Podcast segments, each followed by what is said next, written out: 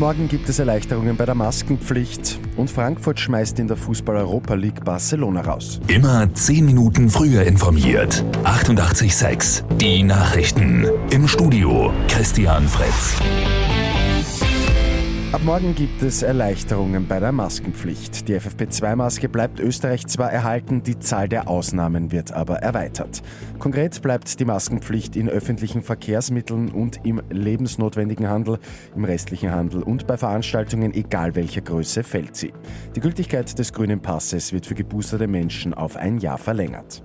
Die Möglichkeit im Club und bei großen Veranstaltungen zwischen 3G und Maskenpflicht zu wählen fällt weg. Eine 3G-Regel gibt es damit nur noch in Krankenanstalten und ähnlichen vulnerablen Bereichen. Wien zieht größtenteils mit. Eine 2G-Regel wird es nirgendwo mehr geben. Diese fällt auch in der Gastronomie und in den Clubs. Russland hat im Ukraine-Krieg das wichtigste Kriegsschiff verloren. Der Raketenkreuzer Moskwa ist untergegangen, teilt das Verteidigungsministerium am Abend mit. Das Flaggschiff der russischen Schwarzmeerflotte habe während des Abschleppens bei starkem Seegang die Stabilität verloren, heißt es weiter. Und in der Fußball-Europa League ist Frankfurt eine kleine Überraschung gelungen. Das Team von Trainer Oliver Glasner schlägt im Viertelfinalrückspiel den FC Barcelona mit 3 zu 2 und steigt damit ins Halbfinale auf. Frankfurt ist 3 zu 0 in Führung gegangen und hat den Sieg dann festhalten können, sagt ÖFB-Teamspieler Martin Hinteregger. Wir haben alles hinweggekämpft, dass das so noch gefährlich war, wenn sie alles nach vorne hauen.